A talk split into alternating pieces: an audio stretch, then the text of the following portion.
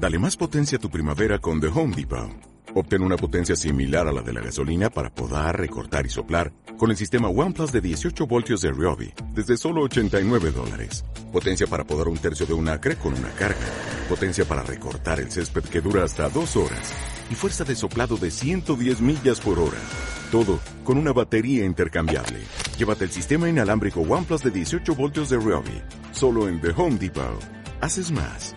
Logras más. Canarias los británicos menores de 16 años que no tengan una pauta vacunal completa. Una medida adoptada por nuestro país que para Jorge Marichal, presidente de Asotel, no tenía ningún sentido. Esto ha hecho que se pierdan muchas reservas las pasadas Navidades. Marichal, sin embargo, anima a mirar hacia adelante y a recuperar todos los turistas perdidos por culpa de la pandemia y en especial con esta sexta ola de que somos un destino turístico seguro. Lo que no era de recibo es que, bueno, decían que con, respecto a la, misma normativa de la Unión Europea, pues pudiesen entrar aquí niños austriacos sin vacuna, sino con un test, y que sin embargo, por estar fuera de la, de la Unión Europea, pues un, británico tan importante para nosotros en Navidades no podía entrar porque tenía que tener las dos dosis de la vacuna, cuando era imposible tenerlas porque en el Reino Unido solamente hasta aquel momento era lo legal era solamente poder tener una.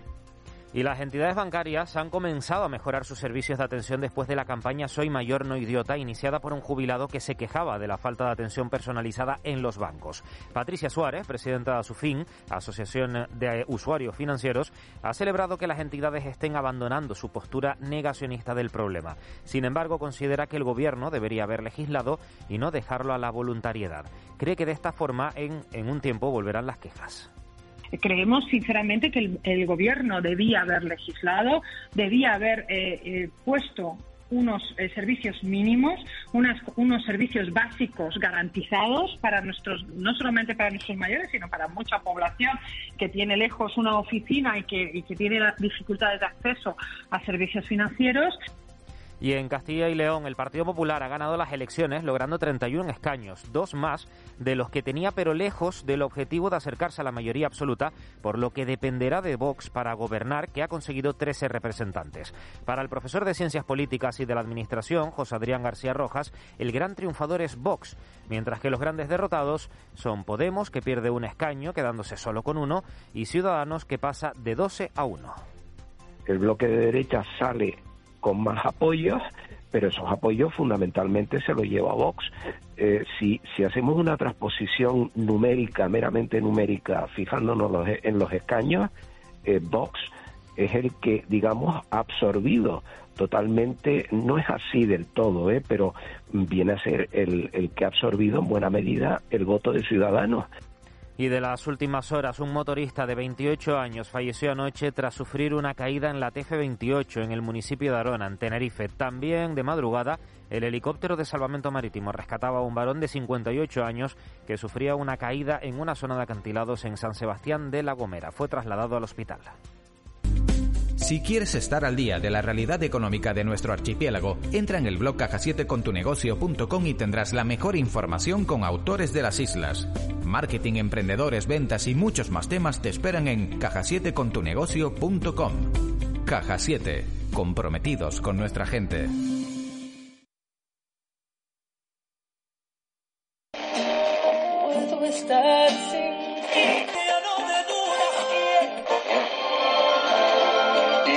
Radio es mi compañía. Canarias Radio. Contamos la vida. Imagina llegar a casa y respirar vida, salud.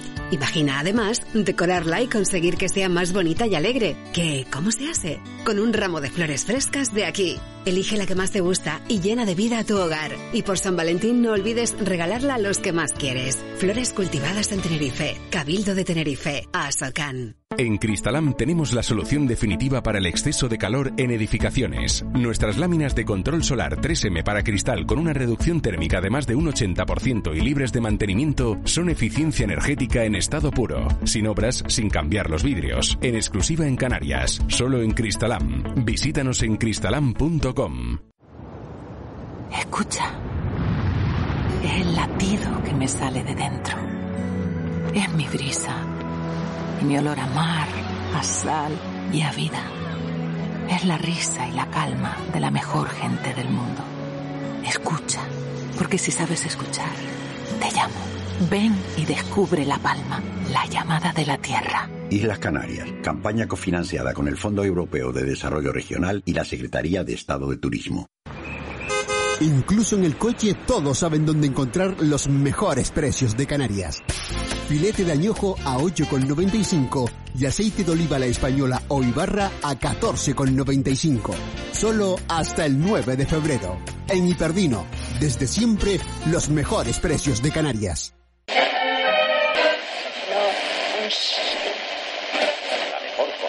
Buenos días. La radio para mí es información, entretenimiento y en ocasiones también es compañía.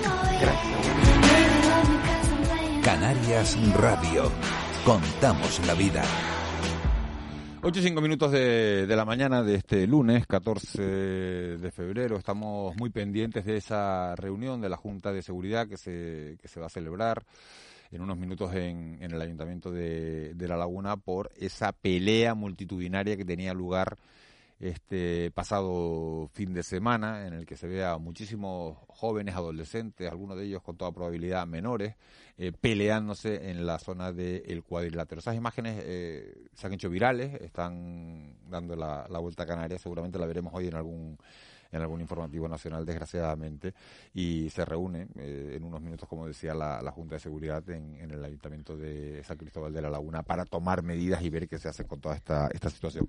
El último mensaje que han oído antes de, de que les contara esta información es uno que nos han mandado ustedes contándonos qué significa la radio, cómo les acompaña la radio, qué significa la radio en su vida y que todavía, eh, bueno, tiene que ver con ese Día Mundial de la Radio que se celebraba ayer. No teníamos programa, entonces, bueno, si nos quieren mandar algún mensaje al 616-486-754, lo pueden hacer hasta las ocho y media, nueve menos cuarto, para que nos dé tiempo a emitirlo hoy y por lo menos seguir eh, recordando ese Día Mundial de, la Radio. Nosotros ahora nos vamos a meter en, en tiempo de, de, desayuno y lo vamos para lo vamos a hacer eh, tocando un tema muy delicado, el de los abusos sexuales eh, a menores. Vamos a hablar con el escritor Alejandro Paloma. El desayuno.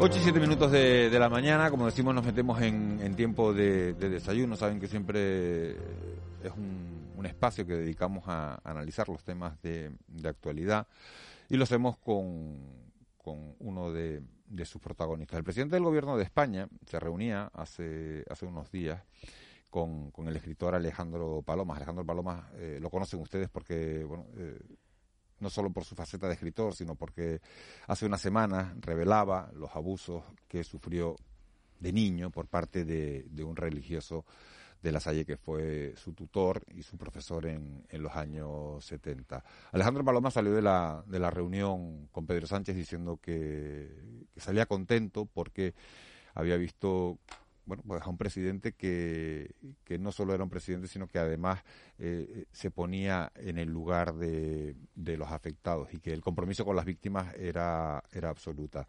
Alejandro Paloma, muy buenos días. Hola, ¿qué tal? Buenos días. ¿Reconforta eh, ser oído por un presidente de, del gobierno? ¿Libera de cuando se ha sufrido una, una situación eh, de abuso como lo que ha sufrido usted, aunque haya sido años atrás? Bueno, eh, no especialmente, debo decir. Eh, libera más que te oiga un psicólogo que el presidente del gobierno. Básicamente porque él tiene como, a ver, es algo más institucional, con lo cual no es personal. Libera que te reciba, yo creo que, que es una parte de su trabajo. Debería recibir a todo el mundo que se lo pidiera. Para eso está, un poquito, creo yo. Los fiscales superiores de las comunidades autónomas, bueno, apuran el, el plazo que, que, vence hoy para remitir a la Fiscalía General los informes con las denuncias y querellas en curso sobre, sobre abusos sexuales a menores en, en, instituciones religiosas cuando, bueno, pues cuando aún resta casi la mitad de, la, de las regiones por enviar sus documentos. En Canarias, por ejemplo, solo hemos tenido constancia de dos casos en la provincia de, de Santa Cruz de Tenerife. Eh, llama la atención que sean tan pocos, ¿no?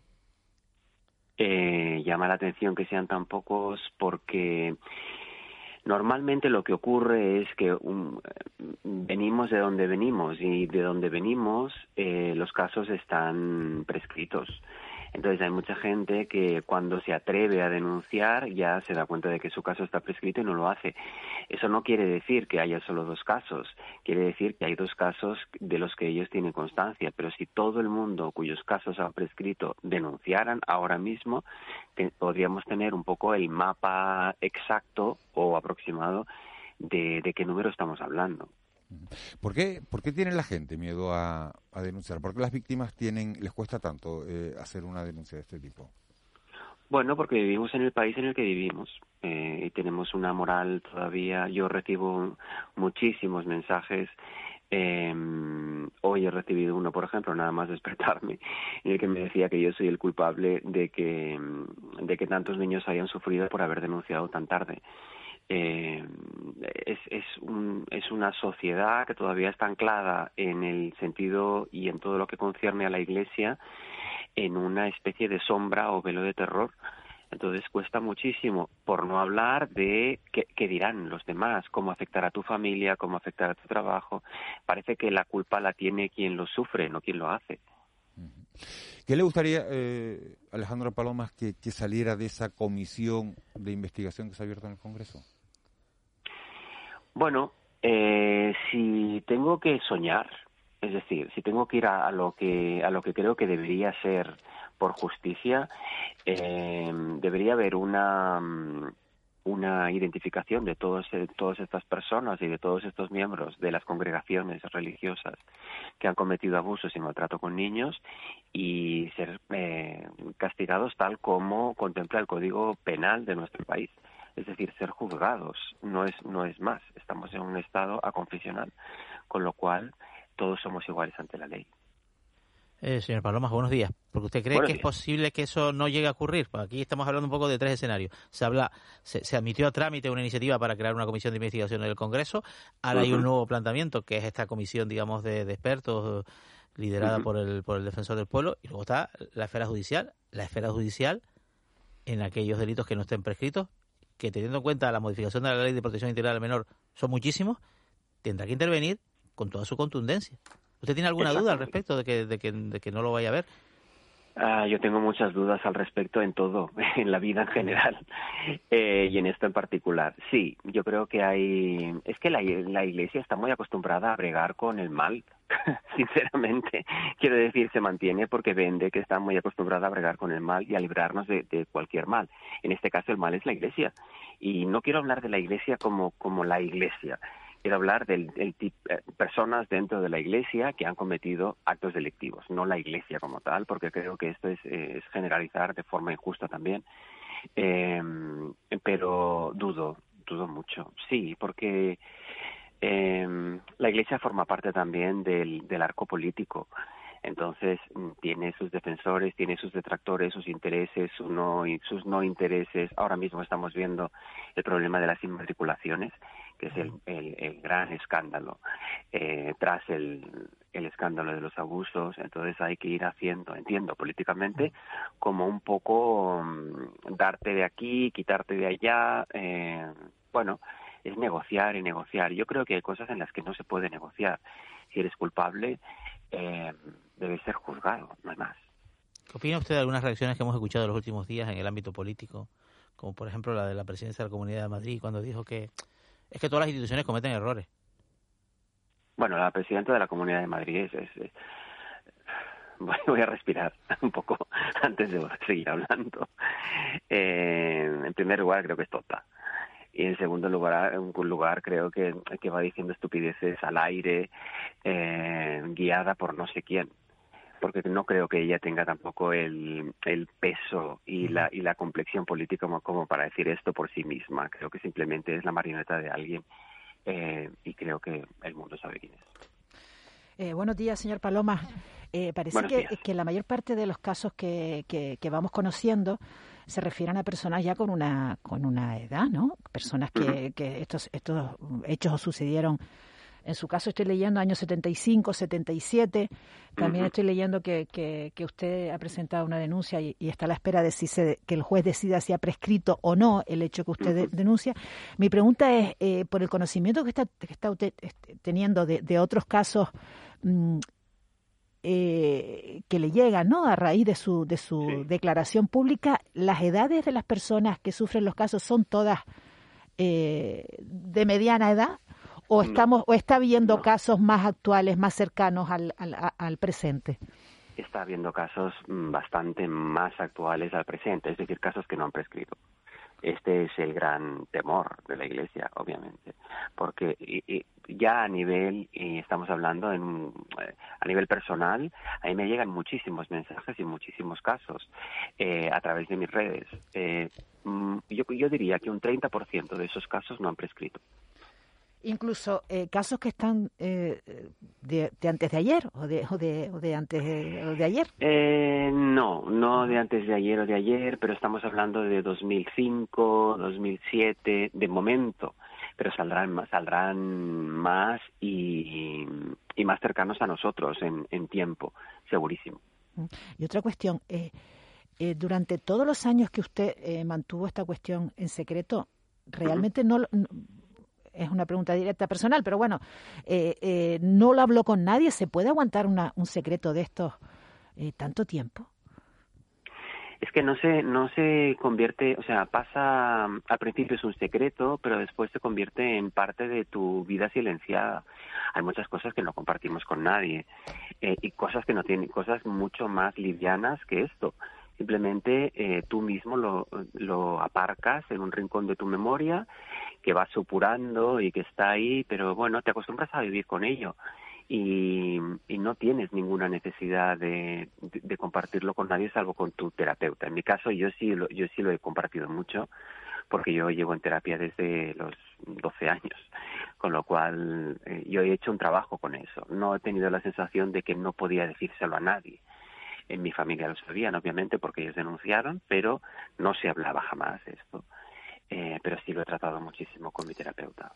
La dimensión de que, está cobrando y que puede llegar a cobrar, como usted señala, eh, el caso de, abusos sexuales en, bueno, perpetrados por, por religiosos en el ámbito escolar, eh, va a motivar una reflexión sobre el papel de la Iglesia Católica en el sistema educativo. Yo tengo su edad y estudié en la Salle. Eh, por tanto, bueno, mm, sí, bueno, es una realidad, esto pertenece a mi biografía. ¿Usted qué opina sobre esta cuestión? Yo creo que no. Yo creo que no. Eh, en primer lugar, porque, eh, y siempre lo he dicho, desde el momento en que yo denuncié o, o, di la noticia de que mis abusos se habían sido cometidos en la Salle de Premia, siempre he dicho, eh, estoy hablando de la Salle de Premia en 1975. No puedo hablar de la Salle de Premia en este momento. Entonces no quiero no quiero hacer daño al, al, sistema educativo que puede haber implementado la Salle eh, después y en la actualidad. Seguramente es un colegio súper seguro y me consta. Eh, con toda una serie de parámetros de control eh, de todos estos asuntos que hacen de la Salle un centro seguro. Entonces, eh, no tiene por qué, o sea, el pasado, el pasado corregido no tiene por qué manchar el presente. Eh, lo que pasa es que el pasado no se corrigió. Esto es, este es el problema y se ha mantenido y se ha mantenido encubierto hasta que lo hemos obligado a reconocer el encubrimiento. Pero la, educación en los centros de la Salle, y es lo que a mí me toca, la Salle, eh, por lo menos el de Premia, creo que la, enseñanza y el tipo de seguimiento, el cuidado infantil es exquisito, debo decirlo, por lo que veo. No quiero, no quiero que se confunda eso, porque creo que también es injusto. Y eh, la enseñanza religiosa va a seguir, porque, porque, bueno, porque la gente tiene la capacidad y tiene la libertad de poner a sus hijos a estudiar donde quieran, donde crean que es más conveniente. Creo que eso tiene que ser así. Una pregunta. Eh, las palabras un poco de disculpa, de perdón, de de autoridades, digamos, de la, de, la cúpula religiosa, ¿no? Desde el Papa hasta obispos, arzobispos, conferencia episcopal, ¿le parecen sinceras? ¿Le parecen suficientes? No. No, además la conferencia episcopal, el perdón de la, yo no he oído eso. La conferencia episcopal es, es eh, tiene, es muy reacia a la investigación, a colaborar, etcétera. El Papa actual eh, yo creo que sí está por la labor de limpiar, sanear el seno de la Iglesia y creo que deberían estar a favor todos los católicos, porque es habla de su propia casa y de sus propios niños. Y creo que los primeros preocupados tienen que ser ellos. En cuanto al Papa mm, anterior, que sigue en su residencia... Pues, eh, sí, el Papa emérito, exacto. Todo, todo, el emérito es muy peligroso.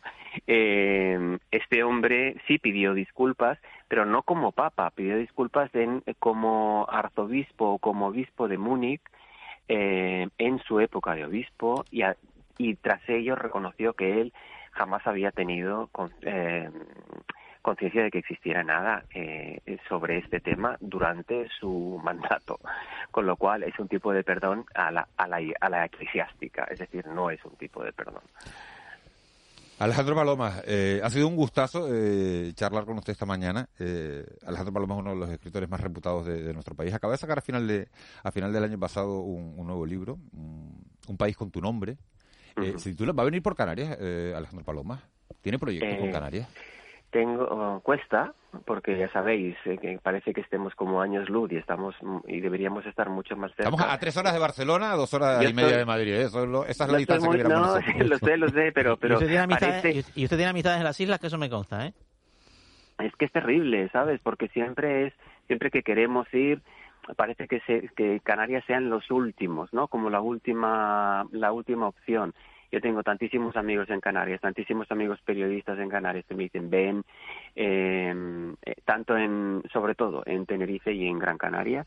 Eh, voy a ir, voy a ir porque em, estoy, hay ahí un planteamiento de un documental que quiero hacer y tanto y tendría lugar en Tenerife y en Canarias en, y en, Las Palmas en Las Palmas en este caso no, no en toda la isla sino en Las Palmas y, y, bueno, estoy preparando el pre el preproyecto. pues lo esperamos con los brazos abiertos, Alejandro Paloma. Muchísimas gracias por, por haber estado con nosotros, por habernos contado eh, su historia, por bueno, pues por ver un poquito las expectativas que, que, tiene con respecto a todo esto y bueno, pues por haber permitido que el dolor de mucha de mucha gente, bueno, pues de cierta manera sea mitigado, ¿no? Porque porque no se va a poder curar nunca, pero pero pero sí por lo menos eh, eh, que no vuelva a suceder que se acabe con todo esto y que, bueno, y que, y que podamos tener una sociedad más madura, más avanzada, en la que, en la que nunca vuelvan a pasar este tipo de acontecimientos. Muchísimas gracias. Exactamente. Gracias a vosotros. Un abrazo muy grande. 8, y 21 minutos de, la mañana. Interesante la, charla con Alejandro Palomas, que bueno pues que, que, se reunía hace unas semanas con el presidente del gobierno después de, de esa declaración valiente que hizo eh, sobre bueno sobre esos abusos que había recibido y que contó Alejandro Palomas en su día que, que no lo había dicho antes cuando le preguntaban ¿y por qué ahora?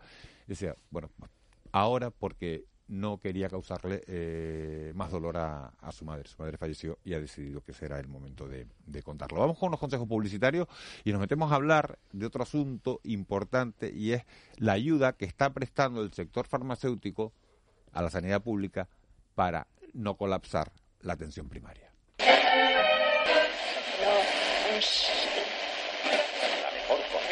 La radio es la alegría en mi casa la mía es pequeñita para poderla mover de aquí para allá, me acompaña en cada lugar, me hace cantar en la ducha y bailar al cocinar. Me informa de lo que pasa, en punto, cada hora, con voz y sin imagen, cercana, seria, profesional, encantadora. La radio entretiene, informa y acompaña, y aun siendo la de más edad, ella siempre está, cuando todo lo demás falla. Gracias por hacerlo. Canarias Radio. Contamos la vida. En Buenavista tienes todo lo que necesitas en tu día a día y para todas tus celebraciones. Compra antes del 14 de mayo y participa en el sorteo de un fin de semana para cuatro personas en un hotel de la isla. Compra en el comercio local, porque yo soy Buenavista. En Cristalam tenemos la solución definitiva para el exceso de calor en edificaciones. Nuestras láminas de control solar 3M para cristal con una reducción térmica de más de un 80% y libres de mantenimiento son eficiencia energética en estado puro, sin obras, sin cambiar los vidrios, en exclusiva en Canarias, solo en Cristalam. Visítanos en cristalam.com. Imagina llegar a casa y respirar vida, salud. Imagina además decorarla y conseguir que sea más bonita y alegre. ¿Qué? ¿Cómo se hace? Con un ramo de flores frescas de aquí. Elige la que más te gusta y llena de vida a tu hogar. Y por San Valentín no olvides regalarla a los que más quieres. Flores cultivadas en Tenerife. Cabildo de Tenerife. Asocan. Su crujido te hace temblar. Su jugosidad te derrite. El sabor único de nuestro pollo al estilo sureño. Ahora con una deliciosa salsa de miel y mostaza. Si eres amante del pollo, disfruta en McDonald's de la nueva American Style Chicken Honey Mustard. Crujiente por fuera y jugosa por dentro.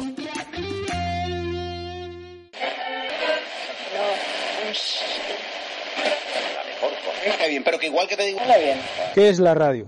La radio es, es magia para tus oídos, es información, es compañía, es, con el paso del tiempo es como parte de tu familia. Canarias Radio. Contamos la vida.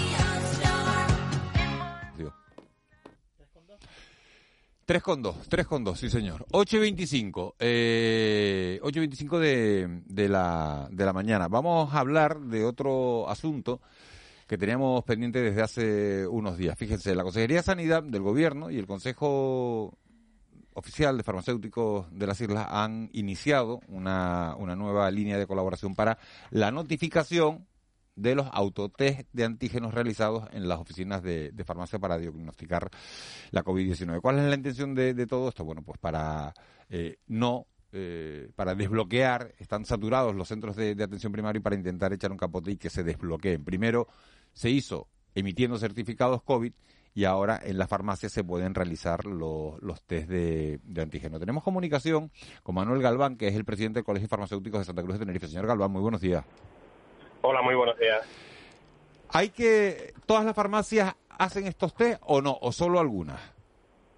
Bueno, solo las que disponen de los espacios suficientes para separar adecuadamente a las personas que se van a realizar el autotest de diagnóstico, porque precisamente lo que hay que garantizar es la seguridad tanto de los pacientes como de los, del profesional farmacéutico que trabaja en, en la farmacia. ¿Y cómo puede saber uno qué farmacia, en qué farmacia se pueden hacer? ¿Tiene que entrar y preguntar o hay un listado, alguna página donde podamos consultar en qué farmacia se puede hacer? Las farmacias disponen de unos carteles las que están adheridas al sistema, que se están adhiriendo porque este sistema comenzó el jueves pasado, cuando empezamos a comunicar. Eh, dispondrán de un cartel indicativo en el exterior de la farmacia donde indican que se pueden realizar esos test allí. Estamos comenzando esta semana, será el momento en que más farmacias se vayan a inscribir y, lo veremos, lo veremos en las farmacias que tengan este cartel por suerte. ¿Y cuánto nos cobran por hacernos el test de antígenos en la farmacia, señor Galván? No, no, no estamos cobrando, no estamos cobrando igual que no lo hacemos. Eh, algo que ha pasado desapercibido que es muy importante, desde que comenzó la pandemia eh, a toda la población le hemos impreso, le hemos imprimido los planes de tratamiento que antes se imprimían en los centros de salud, lo hacen todas en cada una de las farmacias eh, llevamos ya dos años con los costes eh, que esto conlleva, pero sin cobrarlo ni al Servicio Canario de Salud ni a los pacientes. La emisión de certificados mm, COVID tampoco. Eh, bueno, y un montón de cosas. Esto tampoco lleva ningún coste añadido. La persona paga el precio del test que tenga en la farmacia, que tenemos un precio máximo fijado en 2,94 por el Ministerio, y eh, allí en la farmacia se pueden hacer en esos espacios ese test de autodiagnóstico y nosotros verificaremos que se ha hecho correctamente, pero sin coste añadido ni para el paciente ni para el servicio canario. O sea que son 2,94 euros, que es lo que cuesta el test para, para todo el mundo, y, y, con ese y con ese dinero le hacen le hacen el test. En el caso que dé positivo... Perdona, perdona, perdona, la persona se hace el test de autodiagnóstico, nosotros verificamos ah, que lo hace correctamente y adecuadamente, lo corregiremos, le indicaremos, le haremos indicaciones manteniendo una distancia de seguridad y es la persona la que se lo hace. Son test de autodiagnóstico. De acuerdo. Y si da positivo, ustedes lo comunican al Servicio Canario de la Salud. ¿No? Lo, lo comunicamos de forma inmediata y lo registramos. Eso es lo importante de todo este sistema, que directamente pasa a, formar parte de la historia clínica del paciente, con lo cual los médicos de atención primaria o el que el sanitario que lo necesite va a poder acceder directamente sin necesidad de llamadas telefónicas, sino ya va a verlo directamente. Eso automáticamente también eh, registra en salud pública, donde se lleva el seguimiento de esta enfermedad de declaración obligatoria y además eh, se concerta una cita de forma automática para que llamen al paciente que ha, dado positivo. Comunicamos solo los positivos. Claro, se lo iba a preguntar, y si da uno negativo y necesita un certificado de decir, bueno, pues ya, que me he hecho un test y me ha dado negativo, aunque sea autodiagnóstico y me lo ha verificado un farmacéutico, ¿me pueden hacer en la farmacia un documento que acredite que soy negativo por si tengo que viajar y me piden un test negativo? Eh, ¿Pueden ustedes expedir ese documento aunque no se lo comuniquen al Servicio Canal de la Salud, para el, para el cliente que le diga, ¿es usted negativo? No, no podemos emitir ningún certificado para lo tanto negativo como positivo en ese momento de la recepción del test. para esos pacientes que te han dado positivo o los que han dado negativo. No podemos emitirlo. O sea, Eh, bueno, es un camino que se puede andar, pero de momento no, no estamos habilitados para ello. o sea, el que quiera un test, un certificado negativo, tiene que seguir yendo a un laboratorio y cuando dé negativo, que le hagan el papel. Pero claro, en el laboratorio la diferencia de precio es notable, porque si en la farmacia uno se hace el di- autodiagnóstico y son 2,94 euros, en un laboratorio son 25, 30 o 35 euros, ¿no? El de antígeno. Sí, efectivamente, son test completamente diferentes, test profesionales y los test autodiagnósticos que son diferentes en cuanto a la, la eficacia y esto es la misma, pero llevan procesos y vías distintas de, de registro, de realización del test, etcétera, etcétera. Eh, señor Galván, buenos días. Esto ha tardado, es que usted nos lo contó hace un mes más o menos, ¿no? Aquí en el programa nos dijo, no, estamos hablándolo con el Servicio Canario de Salud porque esto ya Cataluña lo está haciendo, que lo hacía de una manera, eh, Galicia lo hacía de otra. ¿Y cuál ha sido el problema para que tarde tanto, no? Porque al final se, se va la sexta ola y, y este servicio apenas arranca, ¿no? Nosotros no, no hemos tenido ningún problema en iniciarse desde el momento que nos han autorizado a hacerlo, estamos dispuestos. Y bueno, esta y otras colaboraciones, todas las que hicieran falta, eh, nos hemos propuesto para ayudar y descongestionar los sistemas de atención primaria y seguiremos, seguiremos. Que llega un poco tarde, bueno, pero ayudaremos también, supongo. Me hubiera gustado que hubiera salido un poquito antes, pero bueno, estamos para ayudar, no estamos para, para quejarnos de- del funcionamiento del sistema. La pandemia ha desbordado todos los sistemas y han costado hacer cosas. Yo, en otras comunidades pues se ha hecho antes y en algunas no se ha hecho aún todavía. Estamos ahí en la media, estamos en la línea media, ni mucho ni poco. Eh, buenos días, señor Galván. A efectos prácticos para, para nosotros, para los usuarios, eh, lo que nos, lo que nos eh, ayuda es a, a- a tener un certificado, ¿no? O, o una que, fe en- profesional para tener acceso a la baja laboral, para el tema del eh, pasaporte COVID. Sí, efectivamente, nosotros lo que vamos a verificar que el test se ha hecho correctamente. Hay otra vía de comunicación de los test de autodiagnóstico, que es cuando la persona, el paciente, adquiere el test en la farmacia, va y se lo hace en su casa, y luego tiene que llamar por teléfono o registrarlo en, una aplicación. Eso- ese proceso requiere luego de una llamada del Servicio Canario de Salud, de los servicios rastreadores, donde van a confirmar, van a verificar, y hasta, hasta que se reciba esa llamada se confirme y se verifique, no va a quedar realmente registrado en la historia clínica, no se, sabe- no saber- va a saber si ha sido realmente hecho para las bajas y para otras consecuencias que tenga. En nuestro caso, inmediatamente queda registrado, porque ya nosotros como sanitarios damos fe de que se ha realizado correctamente, además de que damos las indicaciones al paciente en el caso de dar positivo, que lo llevamos haciendo desde hace tiempo, pero bueno, además confirmamos qué es lo que tiene que hacer, de aislarse en su casa, de no acudir al centro de salud, etcétera, etcétera. Pero eh, ya inscribimos en historia clínica, ya eh, se confirma el test. A, la vista de lo que ha pasado con el certificado en papel de estar vacunado, ¿tienen ustedes alguna previsión de cuántas personas podrían acceder a este, a este nuevo servicio en la farmacia?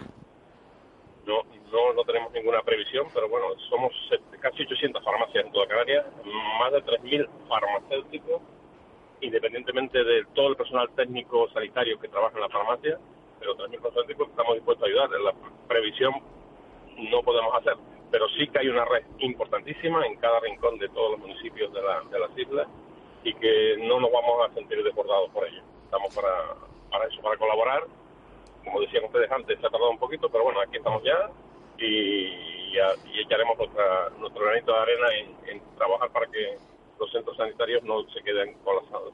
¿Cuál, es el perfil, señor Galván, de, del posible un poco usuario ¿no? de, esta, de esta opción? Porque ahora ya está en vigor otra que es a través de la web, ¿no? Del- del- o sea, una persona se hace un test de autodiagnóstico, da positivo y lo notifica, ¿no? Eh, con un soporte informático, ¿no? Sin necesidad de, de- pasar por la oficina de farmacia. Al haber llegado antes este, vamos a decir, autotest, que el test certificado de la farmacia, mm, se queda como un poco, no, sé cuál, cuál es el perfil de persona que realmente sí va a demandar este servicio, que por supuesto es una aportación, eso no, lo discute nadie.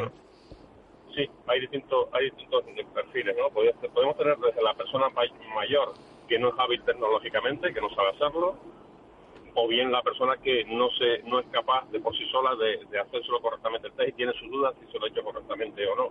Eh, lo importante es que nosotros vamos a estar allí corrigiendo y diciendo cómo se hace. Y por otro lado, eh, hay lagunas que puede tener, como ustedes saben, el, que uno en su casa, aunque sea un- una pequeña cantidad de personas que se lo hagan, que es que comunican no ya haciéndose mal el test, sino incluso sin hacerse el test. O sea, pueden, hay una hay una pequeña porción de la población que, bueno, que, protesta por todo, que son antivacunas, que son contra el sistema y que pueden estar eh, haciendo modificar los datos y que no sean los datos veraces, los datos que se registran. De esta manera, las personas que puedan acudir sabemos que son fehacientemente eh, positivas y de hecho por eso precisamente quedan registradas directamente en la historia clínica del paciente.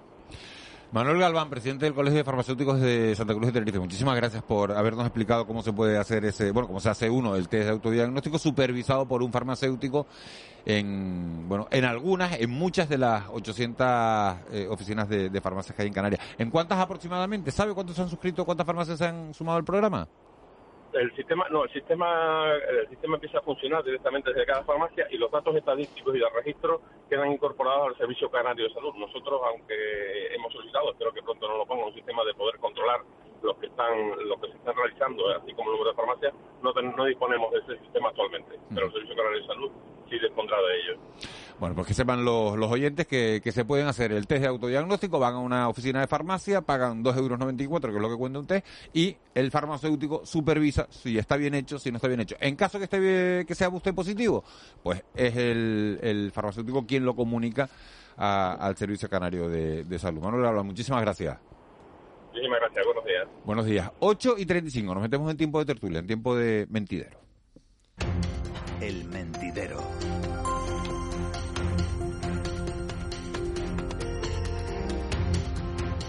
Paco Martín, buenos días. Muy buenos días. Eh, siguen con nosotros Juan Betancourt y, y, Ángeles Arencibia y también está en esta, en esta tertulia Manu Ribeiro. Manu, buenos días. Muy buenos días. ¿Cómo estás? Bien, bien, empezando la semanita. Empezando la semanita. ¿Tienes, algo que anunciar, Manu? No, no, todavía no. Vale. Oye, aquí o nos enteramos todos y se enteran los oyentes o se mandan un whatsappito entre ustedes. Juanma, Juanma, que tiene o se mandan ustedes. ¿Qué, ahora nos cuentas qué, qué, ibas a anunciar, Manu? Nada, nada, no te preocupes. Ya lo anunciaré en, tiempo y forma. ¿Sí? ¿Pero te casas? ¿No te casas? ¿Ya estás casado? Eh, Mira, no me... qué, buen periodista eres, Azuani, qué buen periodista hombre, eres. Estos son intuiciones. Tú lo que pasa, tú lo que pasa, tú lo que pasa es que no ves el estudio. Eh, no, no, no, no, pero mira, no.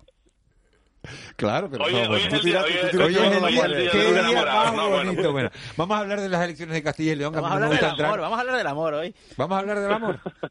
Siempre la noticia de que uno se casa o no se casa Es es, que- como la más importante, ¿no? Claro, Me parece. es que el amor es el motor que mueve el mundo, Ángeles, ¿o no?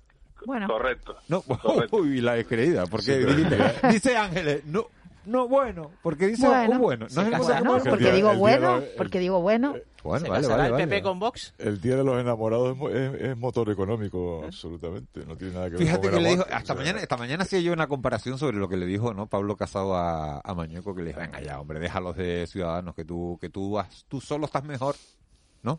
Que es lo que te dicen a veces en las relaciones de pareja, tú solo estás mejor y no va a estar mejor, es que ha cambiado Bueno. ciudadano por una peor. Bueno, todo esto está por Bueno, ver. está por ver, está Es por ver. es que la especulación- Guatemala, ver, Guatepeor. La especulación es, hay tantas ganas de que el PP pacte con Vox. Pero tú, tú crees que no, No, que no- es que que, entiendo. que es la opción que hay alguien que dude que, que el gobierno de Castilla y León no va a ser PP con Vox. ¿Tú no lo tienes claro? Todos tienen malas cartas, la verdad. Es que es dificilísimo. Es si es la única Sí. opción posible, es la única que no, da mayoría, No, Paco. no, no, no, no es la única opción posible. Es decir, tú, tú suponte que el PP agrupe, aunque no llegue a mayoría absoluta, pero tenga una mayoría amplia. Sí, sí, sí, con una, Soria- mayoría, una mayoría minoritaria. Eh, ¿Qué va a hacer el PSOE?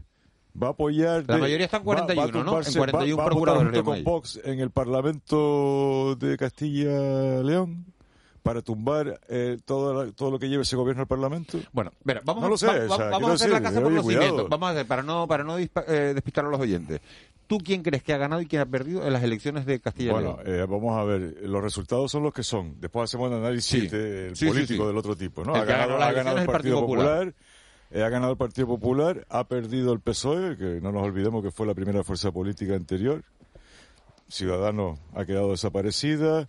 Vox ha incrementado los apoyos de manera brutal y Podemos en su línea, ¿no? Retroceso tras retroceso en cada en cada Al 50%. convocatoria Tenía electoral. como decía... eh, Luego José después, después del resultado, digamos, mm, real, ¿Tu De lo- lectura de política de esto con- cuál es? ¿Eh? ¿Tu lectura política de esto? Mi lectura política de esto es que ninguno ha conseguido los objetivos. El único que ha conseguido sus objetivos es, es Vox. Y la, y la España vaciada, ¿no? El- Bueno, aunque sí, aunque no consigue ser correcto, llave, no consigue correcto, ser bueno. llave, pero Vamos primero con, con la lectura política porque los resultados los lee la Sí. gente en los periódicos y Entonces- no, y no entonces, tiene la claro, suerte de lo oírte a ti o a Manu Ribeiro, que lo- quiero lo oírlo que también. pretendía- Lo que pretendía Casado, que habló incluso anoche de cambio de ciclo, ni, ni cambio de ciclo ni nada. Es decir, ¿eh?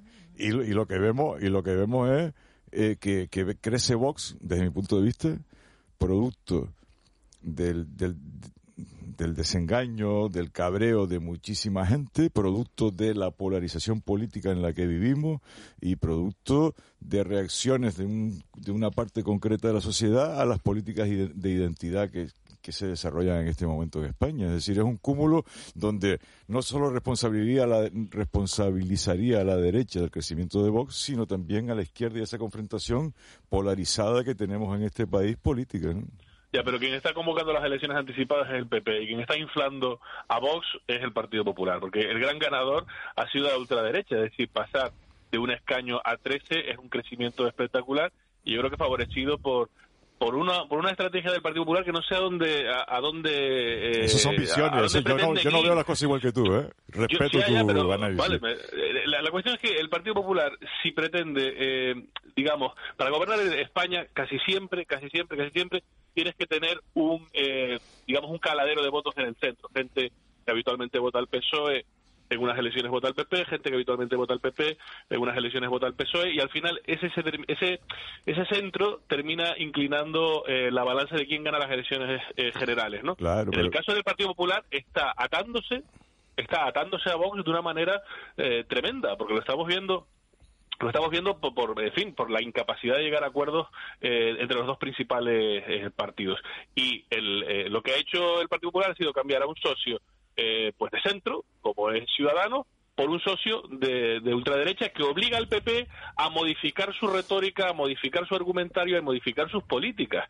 Y, y el, y el Partido Popular, más centrado con este tipo de resultados electorales, está desapareciendo, ¿no? Eh, porque eh, eh, estas elecciones tienen unos factores eh, distintos a otras comunidades autónomas, como son esos partidos provinciales que en otras comunidades autónomas no existen.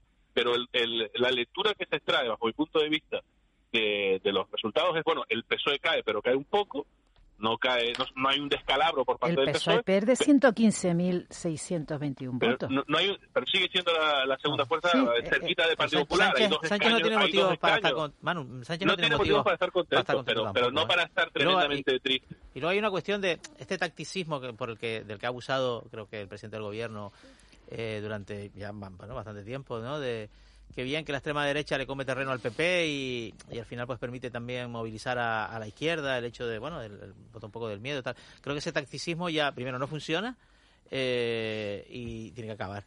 Si, si es que realmente no queremos que la polarización se adueñe del, del discurso político. Es que si me permite, si me permite Juanpa, ese tacticismo que, de- que tú hablas, que comparto, es el mismo que utilizó en su día el Partido Popular, fomentando Podemos, a Podemos, a Podemos. en los medios de Alimentó a comunicación, Podemos, alimentó a alimentando a Podemos precisamente por eso, Sí, el, para sueño, el sueño de. Rajoy era ¿Eh? el sorpaso de Podemos Entonces, al PSOE. los dos- Sánchez lo evitó y ahora el, el reto de Casado Eh, es evitar que- que, efectivamente. que- Entonces- que no es imposible un sorpaso de Vox a- al PP. Lo que, lo que llama mucho la atención es el- el- la pérdida de votos, ¿no? En el caso de Ciudadanos son 151.009 votos que se deja en el... Un partido ¿Se va a ir, se va a ir se arrimada deja para ahí, su se casa? queda, se queda con un... Con un partido zombie ahora mismo. no, Arrimadas, Bueno. Arrimadas hasta es- ahora, es el mensaje, el mensaje que ha dado Arrimadas hasta ahora es que ¿Qué ha dicho? Yo no lo- seguimos. no lo he oído Bueno, hablar en- a- ayer no, 24 ayer horas, no, ¿no? me refiero a estos últimos tiempos, ¿no? Arrimadas que también se han llevado otros bofetones. Eh, arrimadas es, vamos a seguir adelante, esta. Es no, reencarnación no ha dado, de no ha dado señales es de, que de, es un de partido retirada. muerto, es un partido zombie absolutamente Pero ciudadano. ayer no compareció Eh, Arrimadas, no compareció Yolanda Díaz, no compareció Casado, ni no compareció Sánchez. Que sí, que, que Casado sí compareció cuando Ayuso ganó las elecciones de Madrid, ¿verdad? Se puso al lado de decir, mira, yo, yo también soy partícipe de esto. Solo compareció Abascal, lógicamente también. Sí, a- Abascal, Adriana Lastra y... ¿Cómo Sí, se sí, llama? pero- Y- pero de y los líderes de los lo- lo- partidos, lo- solo lo- Abascal. Ayer- los, los primeros La primera frase, la primera frase de la comparecencia de Abascal, eh, no sé si se fijaron, dice, estaba lloviendo, ¿no? Y estaban todos los, los militantes allí con paraguas eh, atendiendo al meeting, a, las declaraciones, y dice Abascal, qué buena es la lluvia para la siembra. Es un mensaje, es un mensaje de, tradición,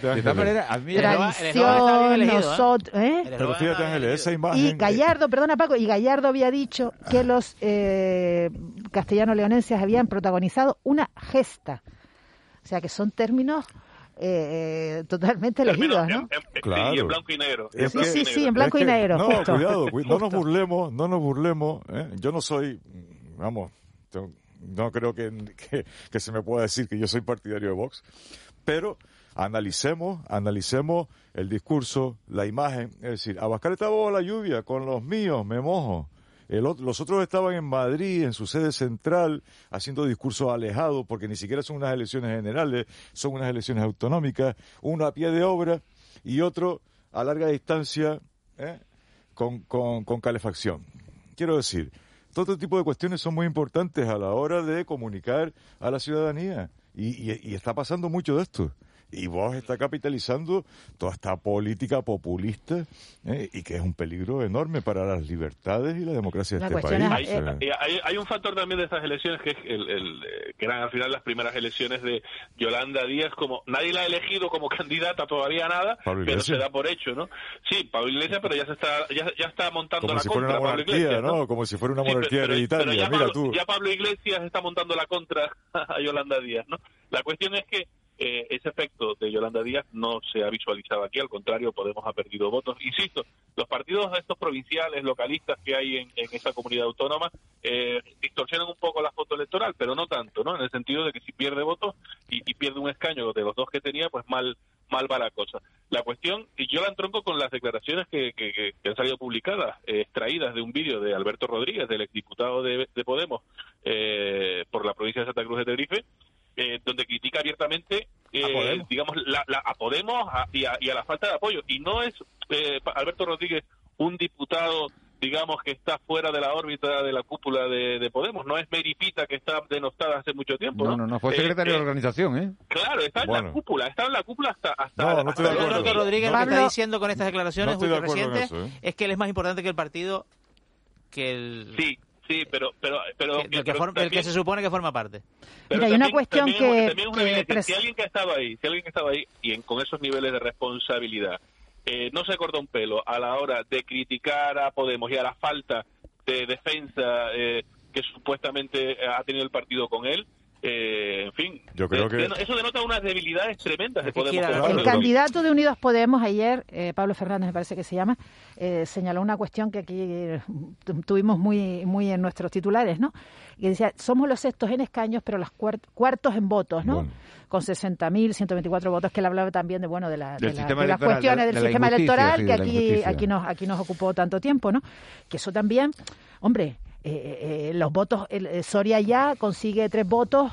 Eh, tres escaños con eh, 14 mil y pico votos, lo cual es, lo cual, bueno, el sistema es así. Ese es otro fenómeno que, el sistema vamos a ver en las generales también. Pero, pero, pero, el sistema existe, ¿no? Ningún partido, ningún partido hizo un análisis desde el punto de vista de lo que le ha sucedido a él. O sea, una, una autocrítica que se decía Luis Tudanca, Luis Tudanca, el candidato del PSOE. Sí, pero PSOE, a mí me pareció, a mí me pareció eh, tan sincero. Es que, es, el gran derrotado, porque él ganó las anteriores. Sí, pero podría haberlo vendido de otra manera, Paco. Y, porque ya se va, seguro. Y claro, reconocido, dijo, otros vendrán que harán y pero, tal. Pero, el candidato de Podemos, el candidato de Podemos fue la derecha, no sé cuánto, pero no miró, no miró para sus propios resultados. Pero, pero como estás diciendo que nadie hizo autocrítica, Luis Tudanca sí hizo autocrítica. Luis Tudanca dijo, vendrán otros eh, y el PP tampoco hizo autocrítica porque tampoco puede estar contento con estos resultados. Pues los dos más sinceros a mí me parecieron bueno, ayer. al pobre, Igea al pobre está en, derribo. Perder, perder 11, ¿cuántos A mí lo más sincero me pareció. Pero Igea también hizo lo mismo, ¿no? Y el de Soria ya. Hacer un análisis general.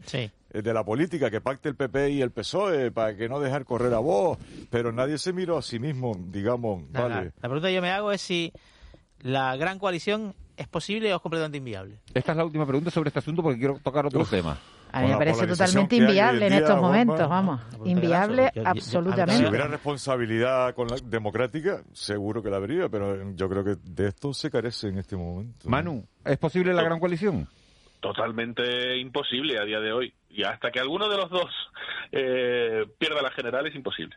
Otra otra pregunta que dije que iba a ser la última y nunca, nunca los periodistas siempre decimos la última y nunca es la, última. La penúltima.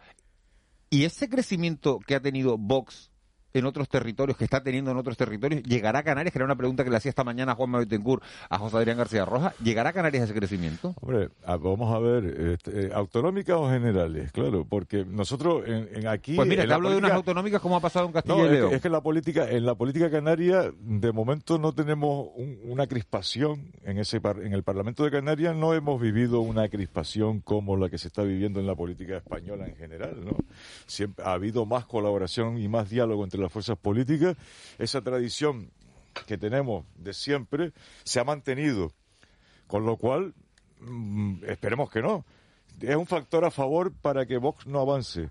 Pero claro, el mimetismo, el mimetismo a las decisiones sociales estamos sometidos igual que cualquier otro territorio ¿Tú crees, del ¿tú crees Manu, que lo que está pasando en otras en otras comunidades autónomas puede pasar en Canarias, que, que Vox entre con, fuerza en el Parlamento? No con ese nivel de intensidad. Es decir, yo no veo eh, pues no sé, no veo a un Parlamento de Canarias que tiene 70 escaños, es el de Castilla y León tiene 81, pues no sé, con nueve diputados de Vox. Yo eso no lo veo.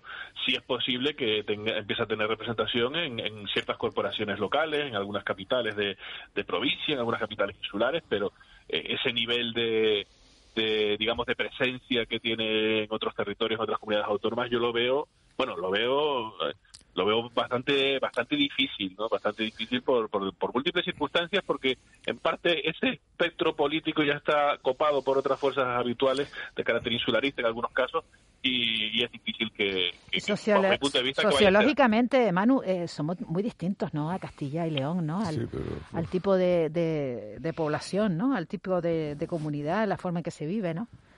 Vamos a ver qué pasa, en Andalucía, que como nos dice uno siempre, decimos, siempre decimos que aquí no va a llegar hasta que claro, Claro, eh, Tampoco iba a haber partidos de extrema derecha en España, ¿verdad? Nos, dicen, los, oyentes. En España no hay tradición de, de gran coalición, ni de cordón sanitario, sin fuerte cultura democrática se queda en consigna. Atentos a Andalucía y a su posible coincidencia con la curioso el, fenómeno de Vox, es curioso, porque Vox, por ejemplo, un partido que, que si fuera por él eliminaba las autonomías, porque está en contra de, en contra de esta, de esta constitución del Estado, ¿no?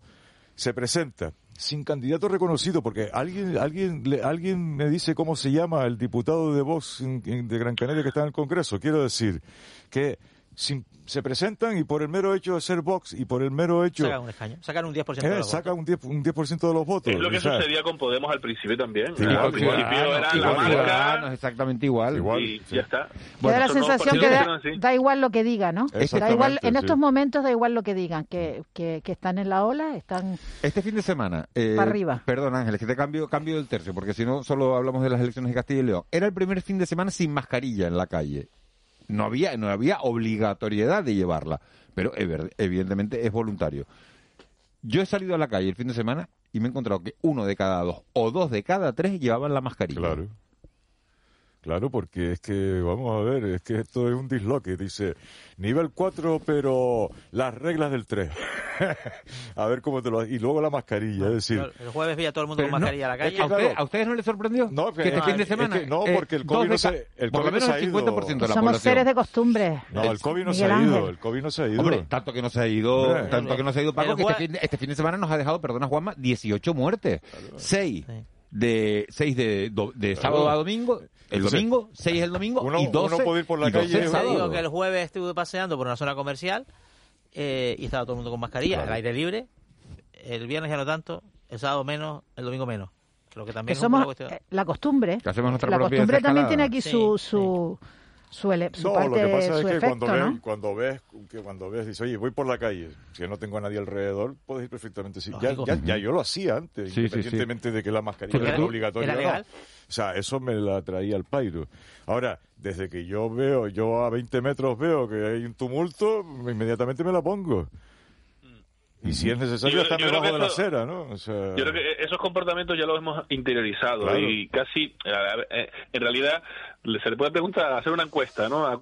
Eh, ¿Cuáles son las medidas que, que, rigen en la isla en la que resides o en la isla en la que te encuentras? Yo creo que casi nadie sabe ya realmente qué es lo que puede hacer o qué es lo que no puede hacer, o los establecimientos comerciales, por eso ya ese baile de, de niveles, de, medidas asociadas a los niveles, yo creo que sí se ha impuesto poco a poco, y eso al final es un comportamiento sociológico, eh, el sentido común, quiero decir, si la gente está sola, pues no se pone la mascarilla, sola por una calle o por un espacio público, si la gente ve algo de movimiento y que se puede cruzar a poca distancia con otras personas o grupos de personas, pues se la pone, es casi algo instintivo que que al final lo único que hace es, evitar que nos olvidemos que todavía hay pandemia y que todavía eh, la situación no está del todo eh, del todo encaminada, aunque sí es verdad que el, índice de contagios eh, en las últimas semanas ha ido descendiendo, como se preveía que iba a suceder este mes de febrero y se prevé que bajará más en marzo. ¿no? La cuestión es, será será determinar a partir de marzo eh, pues eh, lo que ya se viene barruntando ¿no? por parte de los gobiernos a múltiples niveles y escalas. ¿Qué se va a hacer de cara al futuro? Porque sí parece que esta primavera va a ser clave en, cómo abordar de cara al futuro eh, la incidencia del COVID y las medidas a adoptar. Casi más por una responsabilidad, se va a entender más por una responsabilidad individual que por medidas de, de, orden colectivo impuestas desde arriba. ¿no? Eso es por lo, por lo menos lo que lo que se traduce de las declaraciones públicas de, diversos gobiernos. La gran, la gran asignatura pendiente en estos momentos quizás sea, y los científicos lo, lo, dicen, ¿no? La, la, la, aireación de los interiores, ¿no? El cómo conseguir que los interiores no sean pues unos reductos donde el contagio pues es mucho más fácil, ¿no? Y, y, realmente en este, en este aspecto que es unido a los otros, a lo del uso de mascarillas, la distancia y tal, eh, es uno de los de los elementos eh, claves ¿no? para, para evitar el contagio, según han defendido los, científicos, incluso se han publicado manifiestos a favor. pacífica está la cosa, ¿no? comparado con otras latitudes. ¿eh? claro que sí. O sea, una frontera entre Canadá y Estados Unidos bloqueada por los camioneros. Unos disturbios en París ayer, con mm. unas manifestaciones que realmente en nombre de la libertad, también identificadas en ocasiones con determinados partidos de extrema derecha y tal y una situación muy tensa, ¿no? En la que está viviendo. No, y aquí sí se, están viendo, Juanma, perdona, la semana pasada en Lanzarote, en un instituto, el de Costa Teguise, personas con pancartas eh, eh, para que los niños no se pusieran la mascarilla, o sea, con mensajes negacionistas. Eso sí que me parece, eh, me parece peligroso que cunda ese tipo de comportamientos en, en las islas. Quiero decir, que grupos más o menos organizados estén lanzando a los a menores de edad mensajes con pancartitas y con cartelitos y, entre comillas, acosándolos a la salida del centro escolar. Eso sí que me parece tremendamente peligroso que, se pueda dar porque, porque es algo que se da en otros sitios y que no se había visto, eh, sí, se habían visto pues amenazas, entre comillas, a los correos electrónicos de, los tribunales o de o de la Consejería de Sanidad, de los profesionales, pero a menores eso se está, se está produciendo, mm. se ha producido en Lanzarote me parece tremendamente peligroso. Esto es como todo, ¿no? Siempre hay un grupo y llega un momento que se envalentona porque las circunstancias se lo permiten y porque, claro, y, entonces dice, venga para adelante y nos echamos a la calle. aparte de lo que han dicho, creo que debemos tener los ojos puestos en la ciencia y que quizás, pues bueno, como se viene comentando, de aquí a final de año se encuentren pues, pues tratamientos que hagan, que hagan posible ya una convivencia definitiva con el virus y que a lo mejor pues perdamos el temor de, de, no quitarnos la mascarilla cuando estemos, ¿no? Ya quiero decir que ya ya hay investigaciones y existe esa posibilidad que todavía tardará unos meses en llegar, pero que bueno, mejorará enormemente la situación, ¿no? Nos quedan tres minutos de, tertulia. Eh, este fin de semana se produjo una, una conversación entre Biden y, Putin. Eh, ¿Habrá guerra?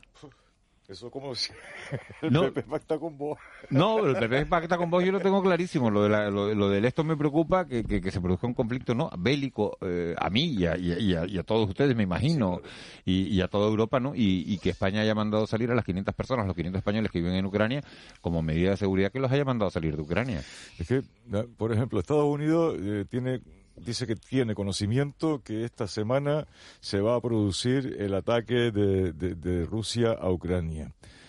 Eh, el presidente de Ucrania ha llamado a la calma, diciendo que esto no es cierto, que no sé qué y que no sé cuánto. Cada uno un poco en su papel, ¿no? Es decir, cada uno está haciendo mm. una guerra, una guerra eh, propagandística, ¿no? Ambos, ambos, ambas partes. Una Son mensajes en el fondo los que se envían, ah. Es decir, ya, ya Rusia invadió Ucrania, ¿sí? Hace unos años. Ya tuvimos una guerra en el centro de Europa de otro tipo, la de los Balcanes. Es decir, una nueva guerra controlada. ¿Qué es lo que pasa? Que ahora está por medio de una potencia nuclear. Complicado. Y además, a estas alturas del, a estas alturas de la civilización, resolver un conflicto con una guerra es bastante por eso, por, eso pregunto eh, ¿crees que se va a producir o no se va a producir? yo creo que no con brevedad porque porque no nos queda tiempo ¿tú crees que no yo creo que no eh, Putin hará algo que no será una invasión espero y algo obtendrá porque tampoco puede irse de vacío en este pulso que, ha echado ¿no?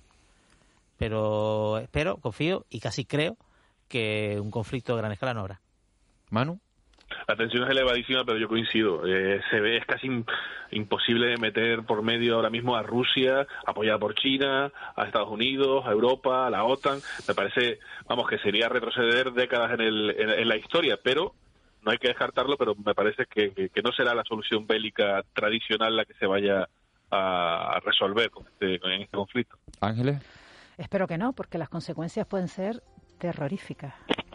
Bueno, pues vamos a esperar que, no se produzca y que, bueno, pues no sé lo que sacará Putin a cambio, qué puede sacar a cambio, pero es verdad que no se puede ir con las manos vacías, nadie se puede ir al final en estos conflictos con las manos vacías. Pero... Eh, yo creo que es una cuestión de política interna también, ¿no? Porque quiere recuperar un poco las fronteras de, la antigua Unión Soviética. Soy una pues gran potencia y aquí estoy. Vamos, vamos a estar muy pendientes. Señores, eh, no hay tiempo para más, para, para más tertulia. Eh, gracias, Manu Ribeiro. Un saludo. Sea lo que sea, lo confirmaremos contigo más adelante. O lo desmentiremos, nunca se sabe. Hombre, no digas eso hoy con lo bonito que te había quedado. Señores, vamos con las noticias de las nueve. Son las nueve de la mañana en Canarias. Servicios informativos de Canarias en Radio.